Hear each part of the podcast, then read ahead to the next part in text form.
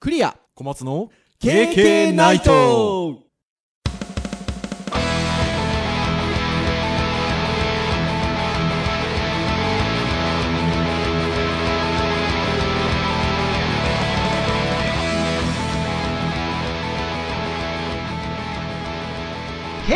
ナイターよーイェイイェイイェイイェイイェイ なんかね、あの最近昔のアーカイブを聞くことが、昔のアーカイブっておかしいですね。アーカイブを聞くことが多いので、はい元気だなと思って、あの 先先週ぐらいから元気にやっております。はい、届けをいたしますのはクリアと。はい小松ですはーい、ということで第149回の配信ですよ。おー小松先生来ましたねいよいよ来週が150回ということで、はいキリバンキリ バン。なんかやるんですかね、特別なことね。まあまあまあままあ内緒ですよね。あ予想つくんじゃないかな もうねえー大体、あの、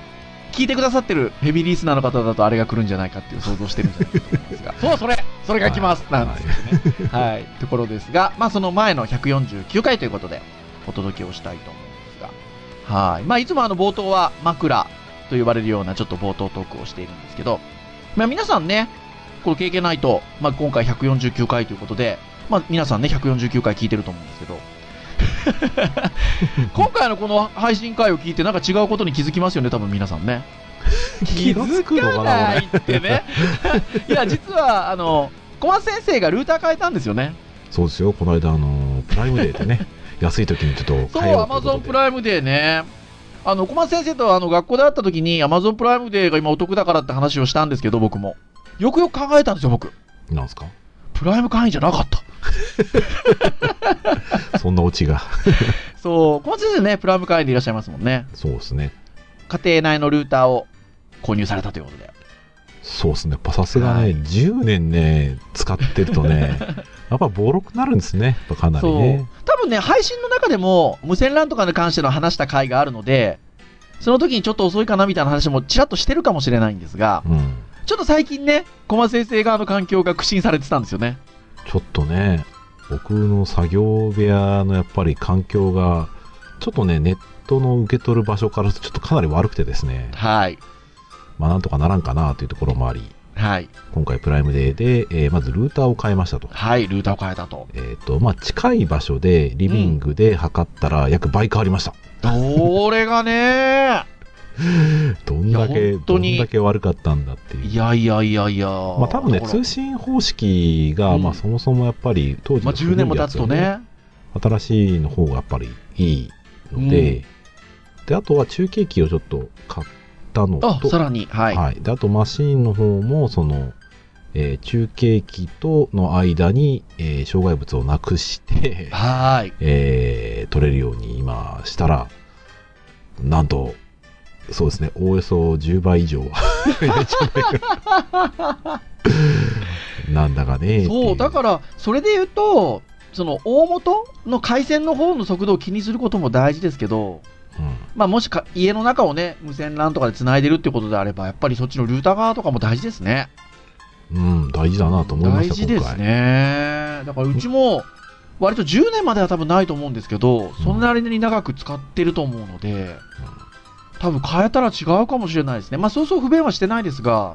そう昔はね全然違う割とかもでねすねこの遅いスピードでも全然大丈夫だったんですけど、まあ、昨今ねやっぱりこう動画とかねはい。見るようになったりとかあとこの動画でねこうお互いやり取りをするっていうね。そうそうやるとすると割とねドキドキしながら止まる時もあって、でもま あね、そうだから収録でちょっと、ああっとみたいなね、え実は皆さんに届いてないところであったりもしたんですけど、そうそうあれはでも逆に技ですよねそうですね、そうですね。お互いつながってなくてもこんな状況だけど一そう応って言って喋るというね、つなすそうつながったら喋るみたいな、ごいですよ、私たちすごい技を身につけてますよ。はいそれを編集の力でねなんとそうかそうそうなってないようにするっていううん、すごい紙編集が光っておりますけれども。もうそんなことはしなくていいですよ、ねもうそう、すごい安定し てます。よかったです。はい。なので、次回のね、150回花々しい150回に向けて、 は非い。常にいい準備ができたのではなかろうかとはい。いう感じでございますが、はい。さて、まあ、今日はガジェットハードの回ということで、はいはい。まあ、オープニングトークもなので、なんかガジェットハードっぽい話をしましたが、じゃあこのまま無線 LAN の話をしようっていうのは、無線 LAN は割と最近喋ったかと思う ので、そうですね。はいはい。まあ、何の話をしようかっていうと、割とここ最近、ガジェットの話が、トントンと、あの、気持ちのいいものが来まして。まあ、一つは、えー MacBook Pro。うん。急にサイレントアップデート。びっくりしましたね。びっくりしまししたね。この間の WWDC で発表がなかったんで、た。うんあの、その時の配信でも、もう9月が、11月が、みたいな、楽しみですね、なんて言ってたら、急に MacBook Pro 来ましたね。7月に。ね僕はあれですよ、6月末には会い。 社から MacBook Pro を支給されたばっかりですからね、なんとタイミング的には超ま悪いっあ、ていうしゃあないですよね。必要な時が買い時っていうことですからね。まあまあまはーい。ということもありますが、まあ、MacBook Pro が出たと。はい。まあ、そういう、こう、まあ、Apple 陣営といいますか、えー製品が出たところで、一方で、Microsoft が、Surface Go という、あ、うん、まあ、タブレット PC と言っていいのかな。まあ、そうですねあの、Windows OS が、まあ、両方使えるからっていうことではあるんですけど、まあ、基本的にはタブレット端末だけれども、まあ、タイプカバーというカバーを購入すれば基本的には PC のように使えるので、うん、まあ、タブレット PC という言い方していいのかなと思いますが、はい、が、まあ、いわゆる今までの Surface Pro と呼ばれるものの下に一つできたというところで、はい、まあ、これも話題になっておりますの で、まあ、この両製品のことについて、はい、つらつらっと今日はお話しする会にしようかなというところでございますよ。はい、はいいいと思います。はいはい。てな感じで、まあじゃあ、なので最初は MacBook Pro の方に行きましょうかね。はい、はい。まあもちろんあの、公式サイトの方にアクセスしていただくとですね、もうあの、発表して1週間以上経っておりますので、うん、えーまあいろいろ商品説明は載っているんですが、こちらは iPhone マニアさんのページですかね。はい、はい、えー7月23日付の日付で、えー2018年の新型 MacBook Pro の9つの特徴とはということで、えー非常に分かりやすい記事が上がっておりますので、まあ、これ、あの KK の公式サイトにもリンクを貼っておきますが、えーまあ、こちらをちょっと参考にしつつ、特徴をトントントンとお話をしていこうかなというところでございますよ。はい、はい。ということで、一つ目の特徴、第3世代バタフライキーボードとうん、ということで、まああの MacBook Pro はあの立場付きになってからかなバタフライキーボードって呼ばれるものえひょっとしたらそれとちょっと前後するかもしれないですけど、あのー出てますよね、マ MacBook からかバタフライキーボード採用されたあのーそはうだったかもなしれいですね、ちょっとはいあの、その辺が、ちょっと、どっちかです。そんな感じです。は。はいで、今回のまあ新しい MacBook Pro には、第3世代のバタフライキーボードが、えーうん搭載されているということで。まあ、なので、まあ、よりタイピングが静かになったっていうことらしいんですけど、はい、小松先生、はいあれですよね、えっと、前職の会社でも MacBook Pro、タッチバー付きでしたかえっ、と、まあ一応、廉価的なやつなので、まあ一応、はい一番下のやつはついてないやつで、はいそうです。あ、だけども、キーボードは多分バタフライキーボードだったのかなバタフライキーボードですね。そうですよね。で、今回の購入されたものも、あの支給になったものも多分同じですよ同ね。じ同じですね。あ、同じですね。なので、あれですよ、あの前にやっぱはりその前職で与えられたその MacBook Pro のキーボード、はい。タッチはですね、はい最初、気持ち悪かったですね。あーって言いますよね。うんまあ、慣れちゃえばまあ別にどうってことないんですけど、ただ、うん人がと喋ってる時にメモを書くようにパパーって書いてると、やはいっ。ぱりペチペチ音が するのは、ちょっとすごい気にははいはいはいはいはいはいはいはいはいでうちの、えー、とゼミ生が一人頑張って買った子がいてローンで、はい。はい。あー今回の新しいやつをですかそうですねでへで早速もう一応マカコン持ってきたのでーはい。あちょびっと触らせてもらいましたけどほがっつり触ってないんで、まあ、完全なそのレビューにはならないんですけど、う。はい。あのちょっとやっぱり若干静かな感じになってる気はしました、。あーそうですか はい、打ち心地みたいなそんなに変わらないんですかうんストロークは多分そんな変わんないんですけどただうん前に言ったペチペチみたいな感じは若干なかった気がしますね、うーん、そうなんですね。まあ、どこの、キーのどこの部分を押しても押しやすいとか、まあ、いろいろね、メリットはあるっていうふうに言われてますもんね。まあ、より静かになったというところで、まあ、触ってみたら若干静かになったかなっていう今、小松先生のは実い、際のところもありましたので。で、まあ、この記事によると、実は、えっと、iFixit が分解したところ、それぞれのキーの底部、そこですね、にシリコン膜が施されているということで、えー、はい、これ別の記事でも取り上げてあったんですけど、なんか埃の侵入を防ぐためらしいですよ。うーんだから、なんかちょっとしたものをこぼしても大丈夫じゃないかみたいな話もちらほらありますが、えーまあ、あの、やんないでくださいね、皆さんね。はい。 まあ、でもそういうシリコン膜が施されているということで、まあ、よりそういった安全面につ、安全面というんでしょうかね、うん埃とかに対する対策もなされてきてるっていうところかなというところで。まあまあ長期間使うものとしてはいいんじゃないですか、ねまあね、MacBook Pro はね、どうしてもあの、後でおお値段の話なんかしますけど、まあ、いいお値段しますしね。うんまあ、スペックもいいので長く使えますからね。そうですね、うん、それで言うとやっぱりこういったのも大事かなというところかと思います。はい。はいそして、高速なプロセッサーということで、うん15インチモデルはもう全部6コアということで、すごいですねねえ、すごいですね。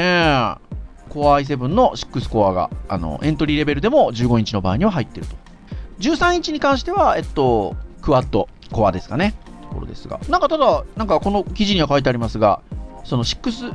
6コアね、6コアに関しては、ちょっとこう CPU スロットリングが激しいんじゃないかとも言われていると。 どういうことですかあ、あのですね、えっと、冷却が足りなくて、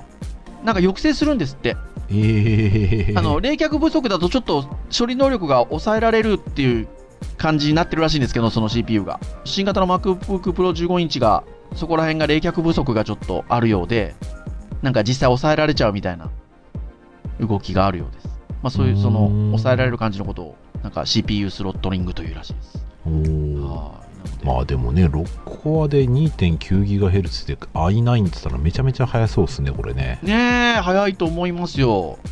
まあでもそれなりに多分熱量があるん でしょうね。そうですだから多分はいそこで抑えられると実際早く早くないってなったらどうなのかって話なんですよね。うんみたいなところだと思いますが。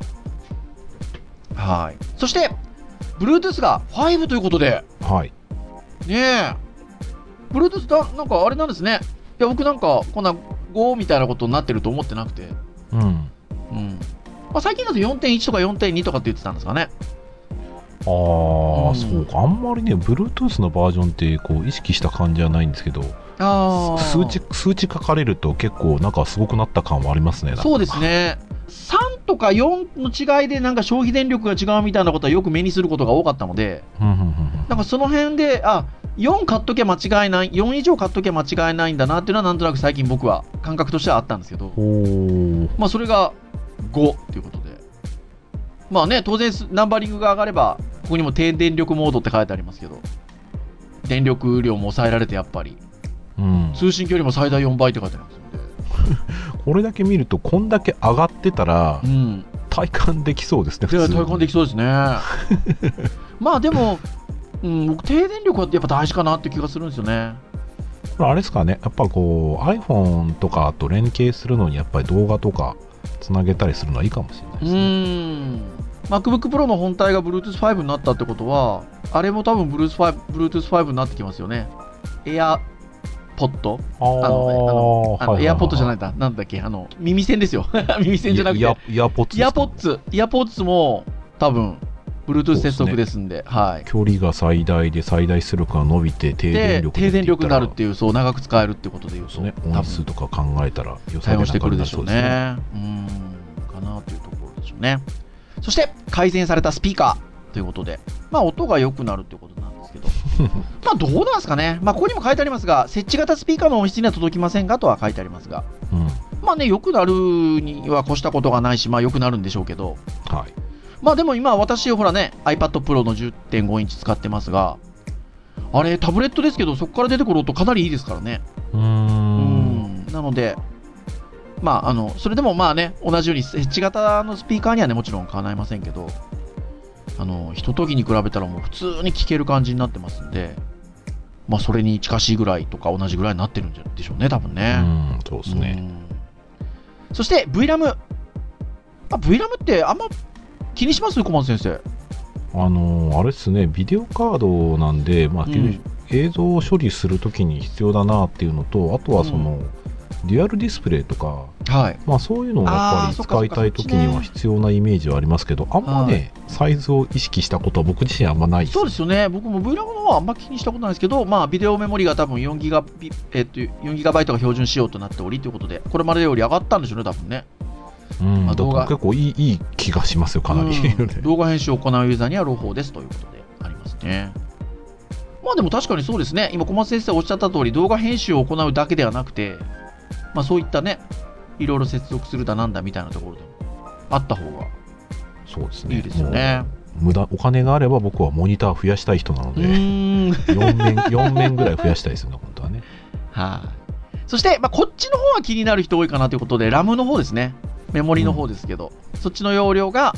えっと、最大容量が 16GB だったのが 32GB にアップグレードされたということで。うん。で、えっと、ラムの規格も、えっと、LPDDR3 から、えー DDR4 にうん更新されてるっていうことですので、はーい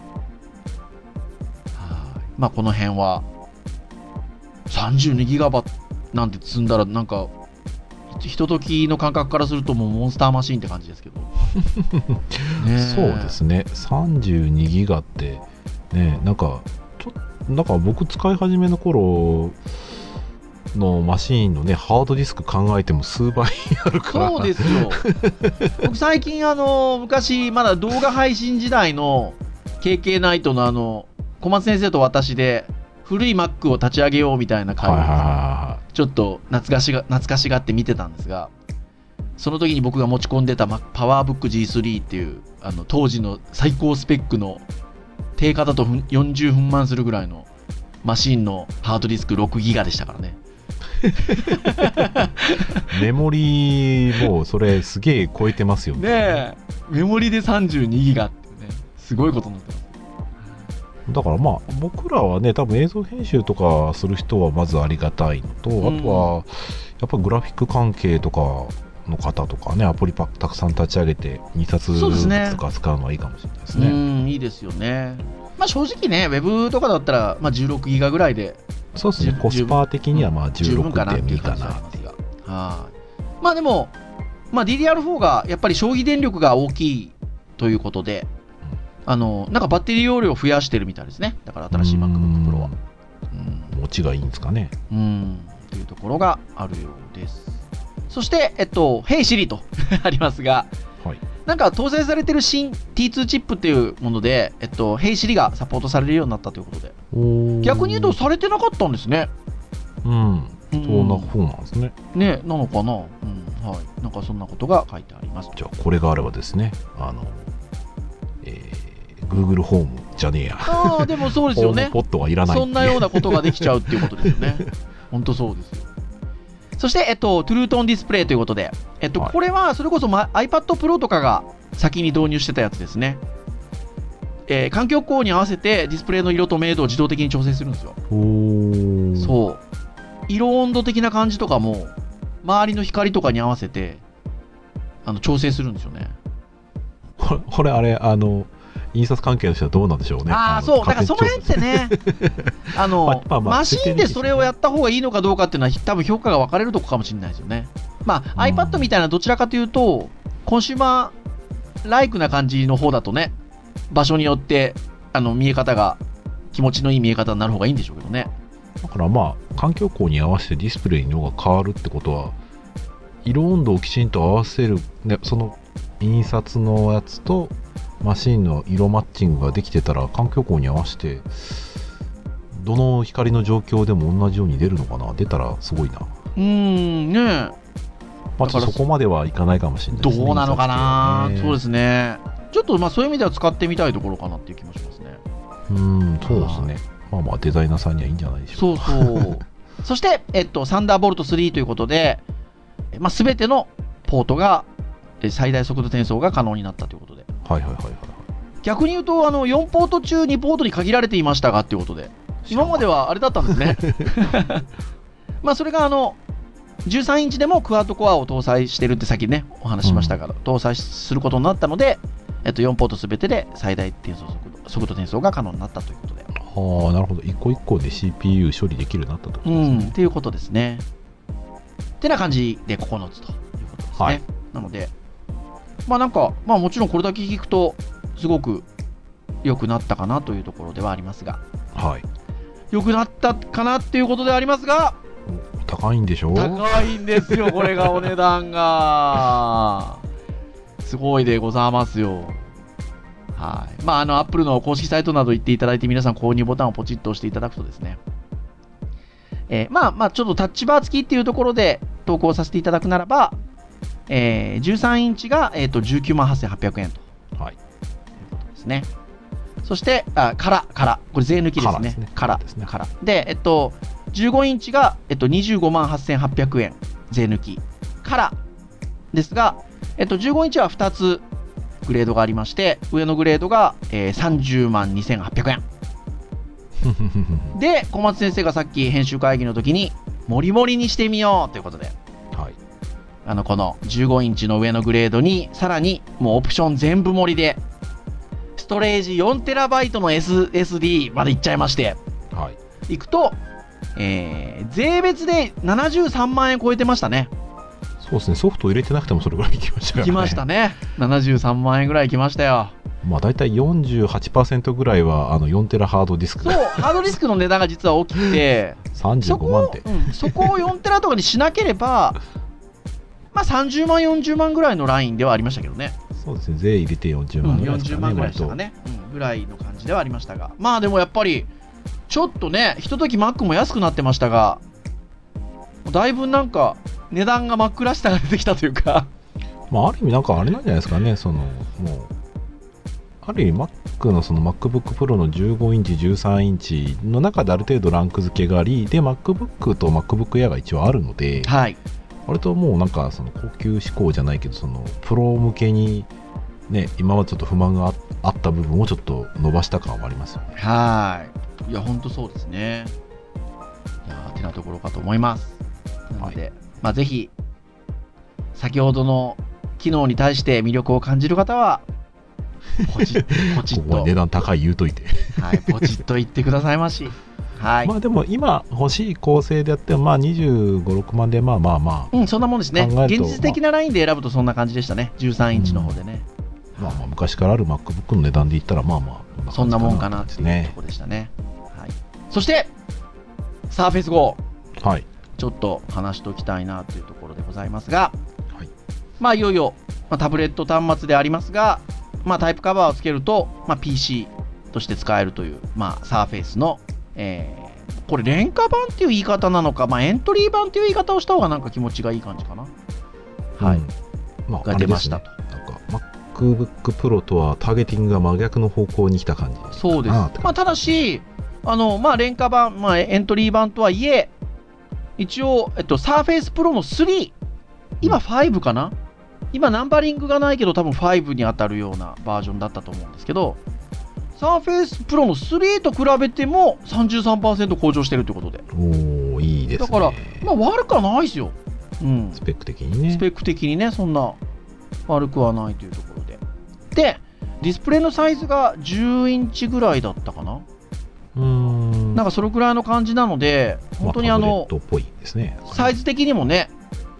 まあさっきほら、私が持ってる iPad Pro が10.5って言い方しましたけど、まあ割と標準的なっていうか、標準的なものによりちょっと大きいかなっていうぐらいの気持ちのいいサイズのうんタブレットサイズということで。はいで、さらにこれにタイプカバーと呼ばれる、あの、キーボードカバーつけてあげると、えーまあ、あの、本当に PC ライクに、まあちょっと持ち運びがしやすい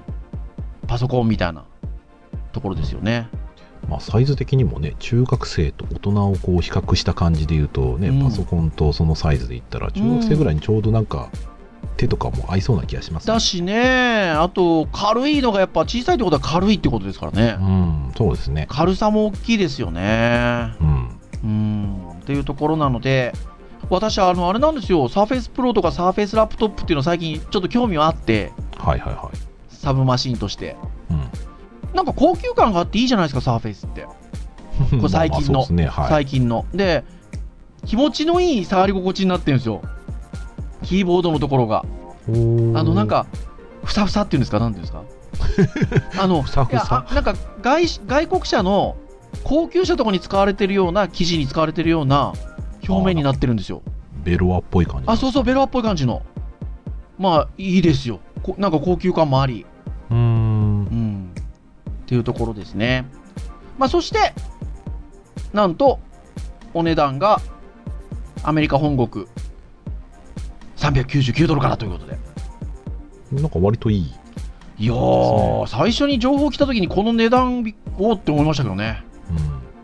あ、そのまま換算すれば4万いくらぐらいな感じかみたいなね、はいはいはいはいところで。色めき立ちましたが、さて、その後に日本発売っていうのが発表されまして、なんと、ちょっと高いと。あれっていう、まあ、ちょっと理由があって、オフィスが入ってるんですよね。うーんあの一般販売向けに関して言うと。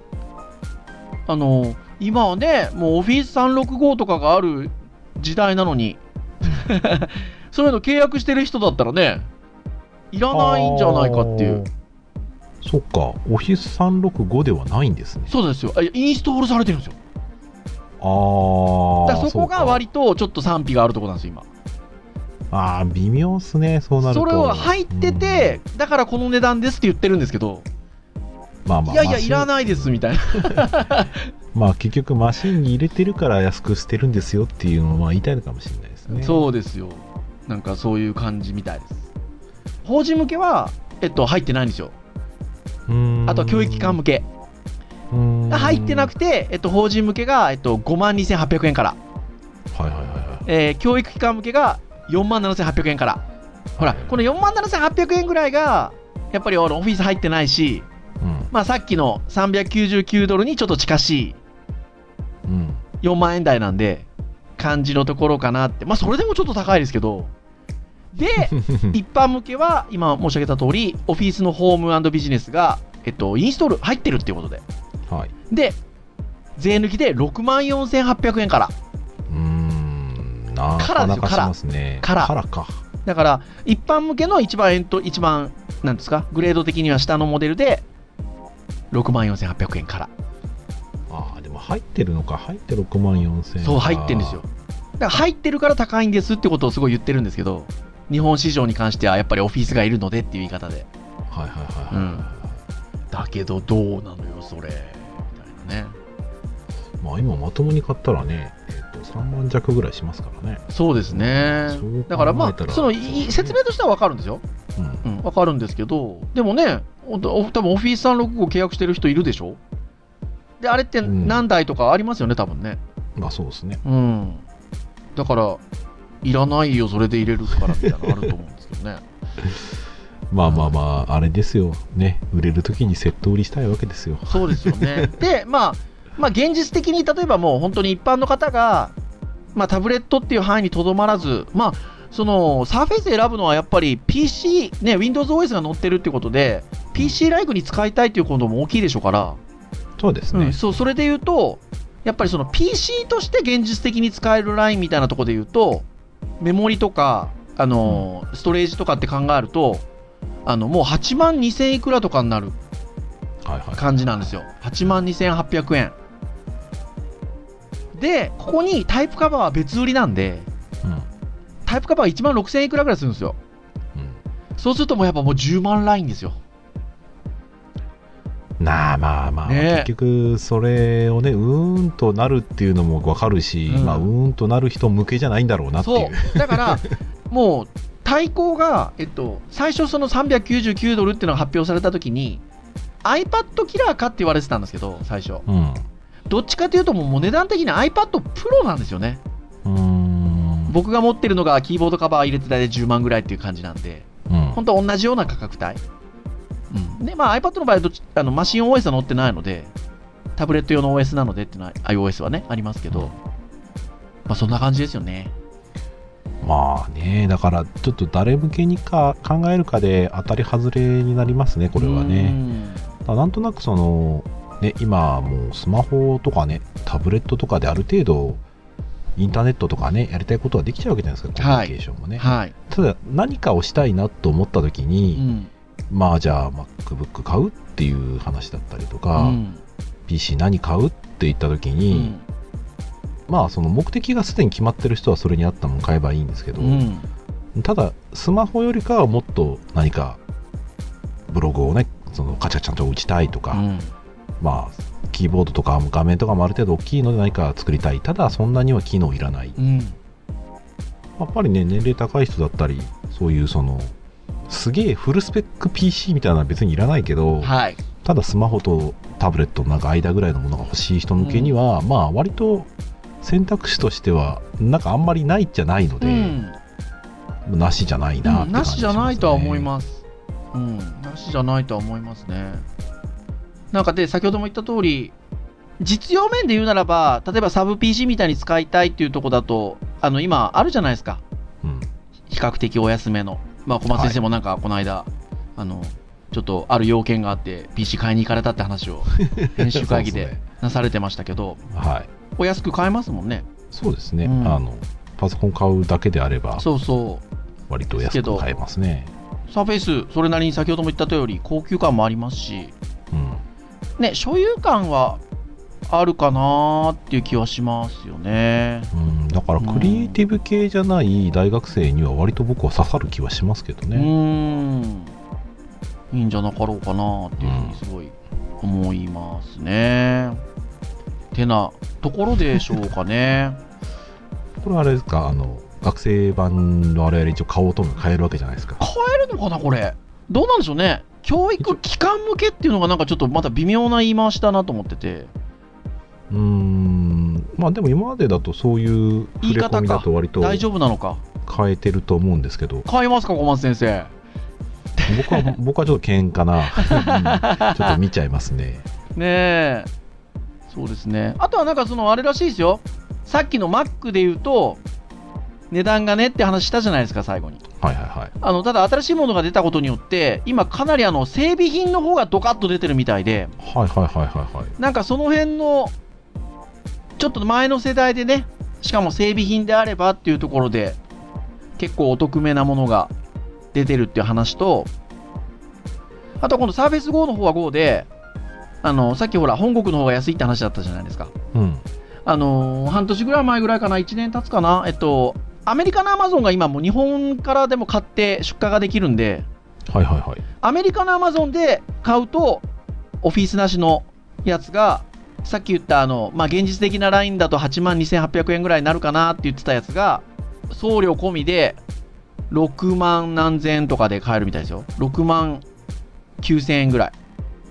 だからまあ1万5000円、1万5000円までいかないか。1万3000円ぐらいや、ちょっと安くなるぐらいの雰囲気ですかね。 まあその辺はねリテラシー高い人向けな感じですけどねうーんなので、まあ、お値段的なところでどう捉えるかみたいなのもあったりとかしますけどね。うん、まあサブマシーンの一つ候補としてはうんなしじゃないですね。いやう、んすごくいいかなというところかなとうん思います。はい。はい。てなところでしょうか。はい。はい。ぜひ、あの、皆さん、なんかね、思わぬ時期に思わぬところで購入欲を刺激するようなハードがちょっとトントンと出ておりますが。まああれですね、あの、考えようによっては我々のこう、外での収録用には1台ぐらいあって面白いかあもあ、そうですね。 なんか、なんかあれなんじゃ、いないですかね。KK、KK、KK 頑張ってるから、ちょっと、サポートしてあげようかみたいなね。怖い。怖い怖い 怖い怖い。怖い怖い。もう、僕ら、あの、しがらみにとらわれない、ポッドキャストとして頑張っておりますので。はい。はい。以上でしょうか。はい。KK ナイトは毎週木曜日に配信をいたしております。はい。公式サイト、アクセスをしていただけますと、えーもうプレイヤーがページにペタッとついておりますので、えーまあ、クリックしたらもうその場で聞いていただけると。まあ、こちらで聞いていただいている方も多いんじゃないでしょうかね。まあ、ただ iTunes ストアなどの購読登録サービスで登録をしていただきますと、えー自動的に端末にダウンロードされますので、お好きなタイミングで最新回を聞いていただけるということでございますので、はい。ぜひ。 まあ、他のポッドキャストさんと違って、私どもサーバーがすごいので、あの、 全部聞けますけど。まあ普通のレンタルサーバーですけど。でも結構ね、ポッドキャストさん、ほら、アーカイブが古いのは消えていくようなとこも多いんですよ。ああ、まあ容量的にね。そうそうそう。だから、あの、うちは0回から残ってますんで。 そう。そうですねは。い残しまあ、ますぜ。ひぜひ、あの、もし気になる方いらっしゃれば聞いていただければと思います。はい。はい、以上といたしましょう。お届けをいたしましたのは、クリアと、はい。お祭りで した。それでは次回、150回の配信でお会いいたしましょう。皆さん、さようならあだからー150回だけに行こう行こうついちゃう